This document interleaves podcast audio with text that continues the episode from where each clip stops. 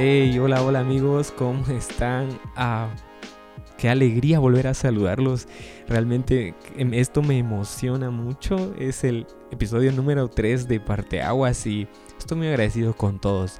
Quiero tomarme un par de, segundos, eh, un momento para nuevamente agradecer, sí, a las personas que se toman el momento, el tiempo de escucharlo y, que nos encontramos en la calle o me escriben en redes sociales o nos encontramos en cualquier otra en cualquier otro lugar y, me dicen qué chilero o qué genial está el podcast y ah, no saben cuánta alegría me da me da saber eh, que sí que pues les gusta. Muchas gracias. Bueno, para el día de hoy, este, tengo un tema que no sabía realmente cómo ponerle de nombre, así que se llama así, paradigmas. bueno, para empezar quisiera comentar de que um, hace un par de mesecitos, o bueno, un mes aproximadamente, terminé de leer uh, un libro que se llama la, El Maestro, El Maestro del Amor. Y déjame decirte que, wow, es pequeño, pero me enseñó muchísimo y sí, de ahí quería compartirte algunas eh, pequeñas eh, enseñanzas, algo que a mí me enseñó, quiero transmitirlo, pues ya también con mis palabras y incluyendo algunas experiencias personales. Y tengo acá un concepto para ponernos técnicos, para sentar bases sobre qué es o qué son los paradigmas. Y dice que Dice que es todo aquello que nos da un modelo, un patrón o un ejemplo que se debe seguir en determinada situación. En un sentido amplio se refiere a una teoría o a un conjunto, o a un conjunto de teorías que sirven de modelo a seguir para resolver problemas o situaciones determinadas que se planteen. Ah, y partiendo de eso tengo algunos puntos. El número uno dice, hay dos clases de sabiduría, la inferior y la superior. Y con eso quiero decir esto, la, sabiduría inferior es todo lo que una persona puede llegar a, saber, ¿ya? Durante su vida, producto de estudios, de libros que ha leído, de experiencias. Y la sabiduría superior, pues, es, ah, dice, es dada por aquello ah, de lo que tiene conciencia que no sabe. Y también hay una idea acá que dice, ah, los verdaderos sabios son los más convencidos de su ignorancia. Qué fuerte, ¿no? Porque mm, creo yo que no hay peor cosa que una persona oh, autosuficiente que dice, yo ya, ya lo sé todo. O aunque no lo diga con esas palabras como, sí, se nota en ellos una actitud de, mm, de nunca querer aprender algo nuevo o se encierran en lo que ya saben y dicen, no, esto se hace así, a mi manera, porque yo así aprendí, o yo sé esto y ya, me cierro a esta idea, bla, bla, bla eso lo único que hace es alejar a las demás personas o alejar a nuevas oportunidades, alejar nuevos recursos, etc. Ah, cuando no debería ser así. Ya, no debería ser así. Eh, algunas de las características de la sabiduría inferior, eh, yo tenía anotadas algunas acá que dice que juzga, eh, culpa y condena, entre otras. ¿Cuántos de nosotros nos identificamos? Yo me identifico con eso. En su momento he tenido esa actitud de querer juzgar a las personas, de querer, de querer culparlos por algo o de querer incluso condenar, ¿ya? Esas acciones, esas palabras que damos contra alguien solo reflejan en nosotros una falta de sabiduría superior. Porque dice que la sabiduría superior es aquella que tolera, alivia y perdona. Porque la sabiduría superior sabe que mm, si alguien cometió un error, si alguien hizo alguna falla, este es humano, al igual que él. Y nadie es perfecto. Y podemos todos fallar en este camino de la vida. Entonces la sabiduría sabe perdonar, sabe tolerar circunstancias difíciles. Y no quiero que lo malinterpreten de cuando me refiero a, tolerancia. No es de me hacen mal y yo no hago nada o no me defiendo. Claro que hay que hacerlo, pero de una manera sabia. Si alguien me ofende, sencillo, me alejo despacio o me alejo y, ya no causo un, problema mayor. La sabiduría superior alivia, sabe dar un consejo o incluso solo con la compañía, con una sonrisa, con un regalo, con un detalle, con una acción, sabe aliviar la vida de las demás personas. Y con esto hagamos un pequeño análisis a los demás nosotros, a nuestros amigos, familiares, la gente que está alrededor de, nosotros. Nosotros llevamos, tú llevas alivio a alguien. ¿Alguna vez alguien te, ha dicho, hey, qué bien estar contigo? Me ayudas mucho, me transmites eh, actitudes buenas, actitud positiva. O cuando alguien está con nosotros es peor y, todo crece y en lugar de perdonar o de dar consejos, nos unimos y juzgamos y culpamos y condenamos, nos sentimos con la suficiente capacidad para eh, juzgar a alguien por situaciones que hayan cometido. Es para analizarlo. Yo sé que, en, repito, en el camino de la vida pasamos circunstancias difíciles, todos. ¿Quién no ha pasado? Y, y, si alguien no ha pasado una circunstancia difícil y dice, no, yo estoy bien, no me pasa nada, wow, quiero conocerte. y como dirá a un pastor, quiero hacerme una foto contigo. No, pero creo que de ahí todos, de diferente manera. Pero hay circunstancias difíciles, algunas causadas por otras personas y algunas que son solo situaciones que tienen que pasar en la vida, pero si alguien nos ofende, si alguien nos miente, si alguien nos traiciona, si alguien provoca, nos provoca cosas malas, sabemos perdonar, sabemos olvidar, pero olvidar en serio, sin rencores, sin algún tipo de ira. Esa es la sabiduría superior. Y la sabiduría superior uh, trae sobre nosotros una actitud de de siempre aprender.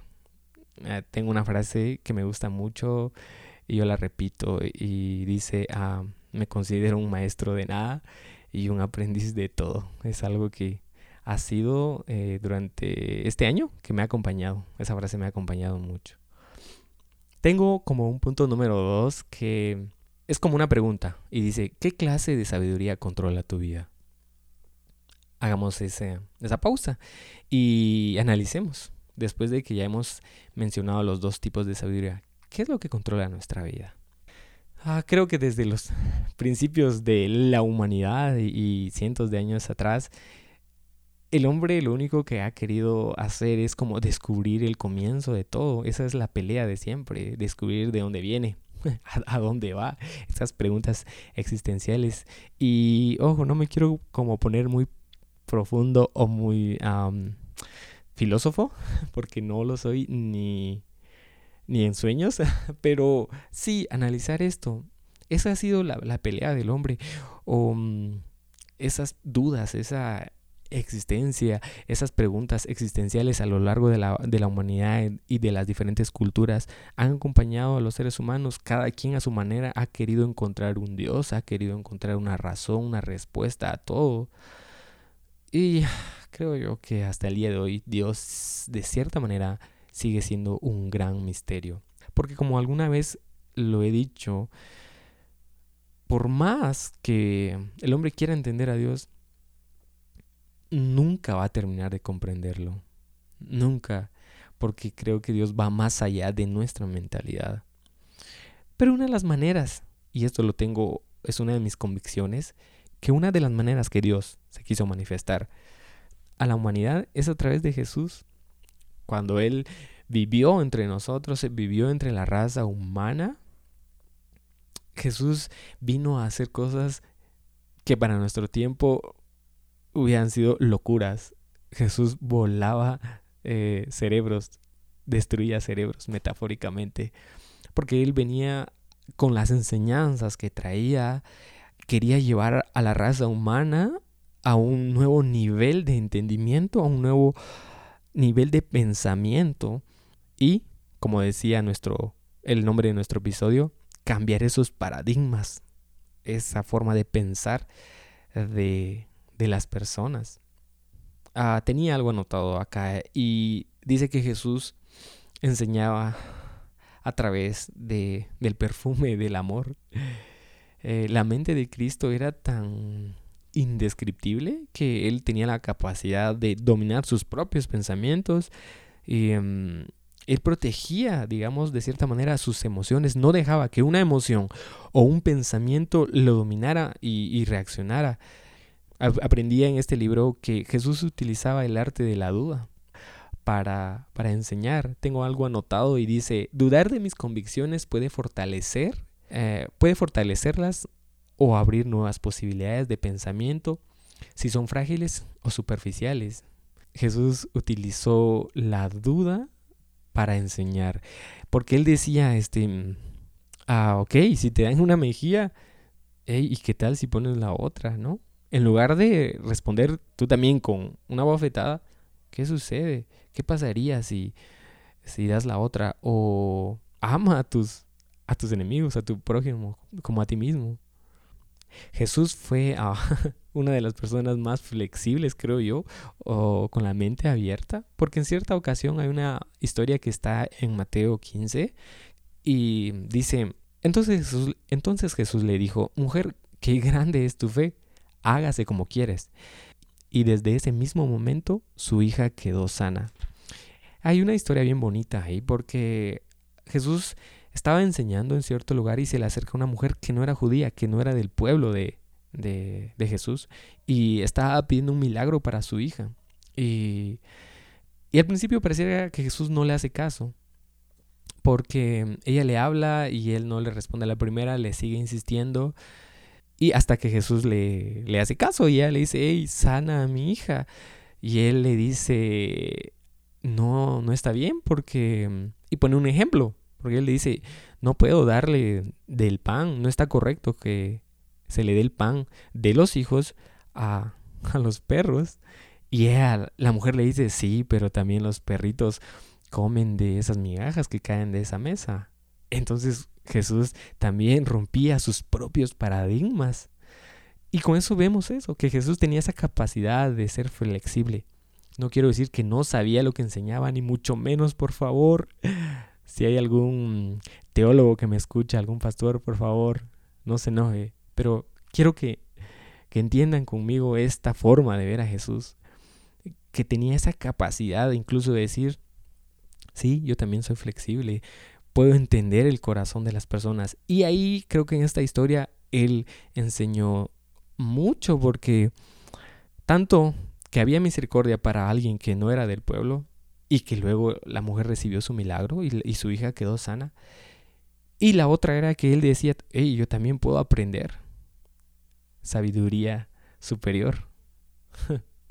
¿No creen? Sabiduría superior en su máxima expresión. Ah, un tercer aspecto que tengo acá, un tercer punto, ah, dice, la educación está muriendo. ¿Por qué? Porque esta esta afirmación. Porque últimamente se da como un, llamémoslo un síndrome, ¿no? De, de, un pensamiento acelerado, porque todos buscan, porque todos buscan información, todos quieren saber de manera acelerada qué sucede. Las redes sociales han permitido eso, eh, conocer qué sucede en el otro lado del mundo. Y repito, no es que esté mal, pero hay una sobrecarga de información que nos deja un límite muy pequeño a analizar, a, a sentir, a, a pensar porque estamos sobresaturados de, de información y solo queremos eh, recibir pero no analizar. Hay algo acá que dice, ah, el mayor y mejor educador del mundo fue Jesús. Porque las enseñanzas de Jesús hacían del hombre una persona feliz, una persona sabia.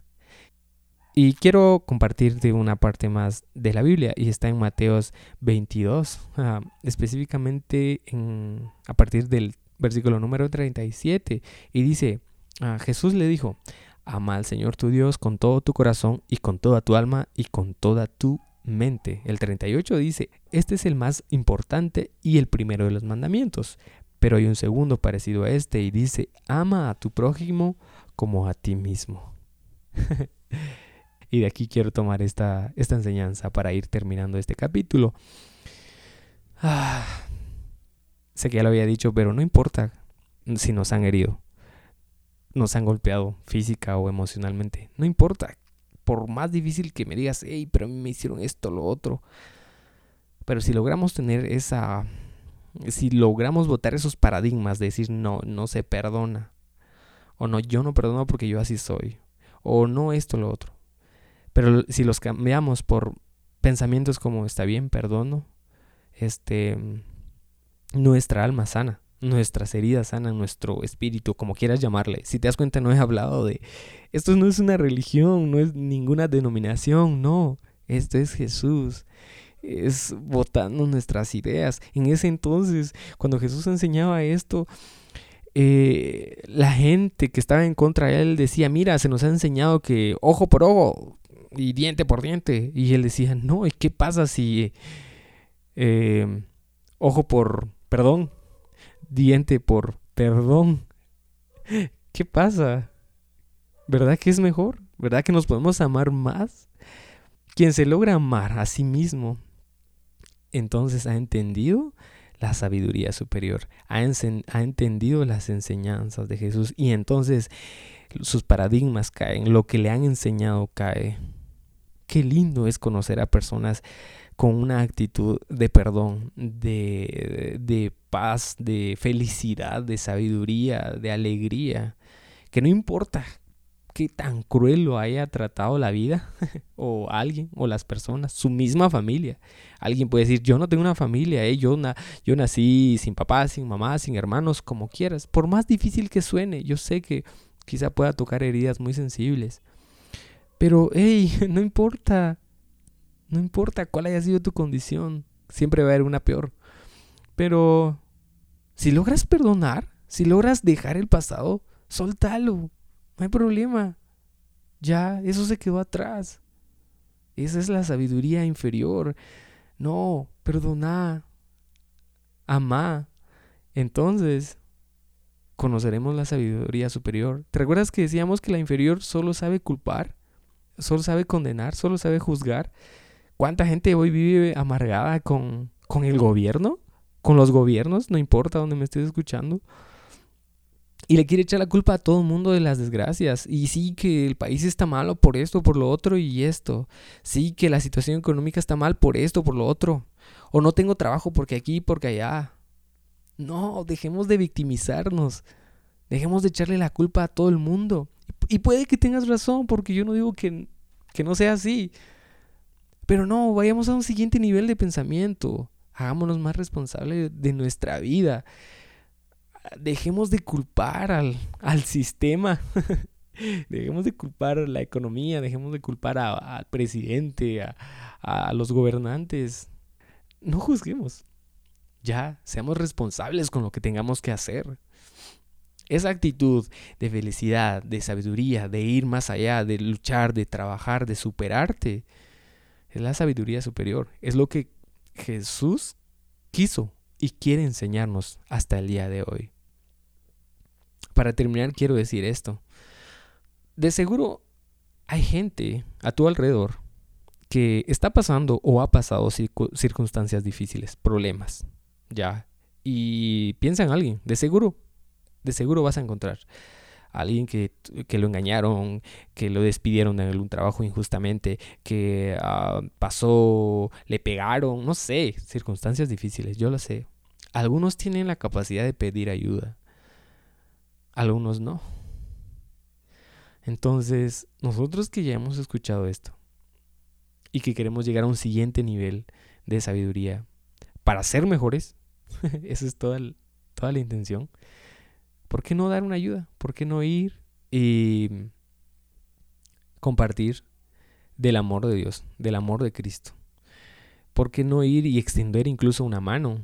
Eh, ¿Por qué no ir y llevarlo a ese nivel de sabiduría para que dejemos de victimizarnos todos, sin importar, por favor? Perdóname si estás pasando una circunstancia muy difícil y, y que quizá yo no me pueda imaginar, pero hay algo mejor ahí, en serio, hay algo mejor.